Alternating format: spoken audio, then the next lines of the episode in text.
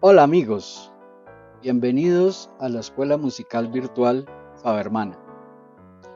Curso de entrenamiento auditivo nivel 1, episodio número 5. Los intervalos, primera parte. Intervalo es la distancia entre dos sonidos. Se pueden clasificar de muchas formas, melódicos y armónicos. Los intervalos melódicos son a su vez ascendentes y descendentes, simples y compuestos. Y los intervalos armónicos, consonantes y disonantes. Cuando el primer sonido es más grave que el segundo, el intervalo es ascendente. Si el primer sonido es más alto que el segundo, el intervalo es descendente.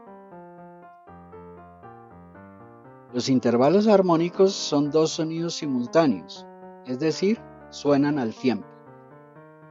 Los intervalos comprendidos en el ámbito de una octava son denominados simples. Y los que sobrepasan el ámbito de la octava son llamados compuestos. Los intervalos toman el nombre según el grado que ocupen dentro de una escala y ahí que si la escala tiene siete sonidos, se enumeran 1, 2, 3, 4, 5, 6, 7. Pero es más común denominarlos unísono, segunda, tercera, cuarta, quinta, sexta, séptima. La octava vuelve a comenzar como grado 1.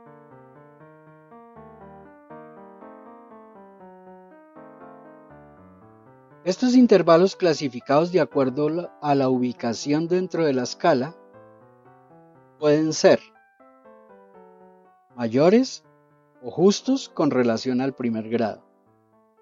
Unísono justo, do al mismo do. Segunda mayor, do re. Tercera mayor, do mi. Cuarta justa, do fa. Quinta justa, do, sol. Sexta mayor, do, la. Séptima mayor, do, si. Octava justa, do, do alto. Una segunda menor es la distancia de un semitono, es decir, medio tono. Dentro de la escala de do mayor se presenta entre el tercero y cuarto grado, sonidos mi, fa. O entre el séptimo y el octavo grado, sonidos si, do.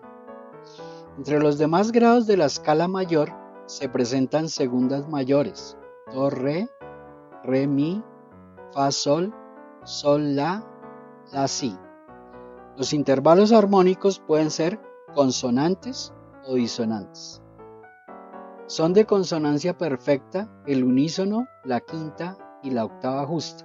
El intervalo de cuarta justa tiene consonancia mixta, a veces se escucha consonante y otras disonante, dependiendo de su ubicación y del contexto sonoro, como lo enseña la armonía clásica.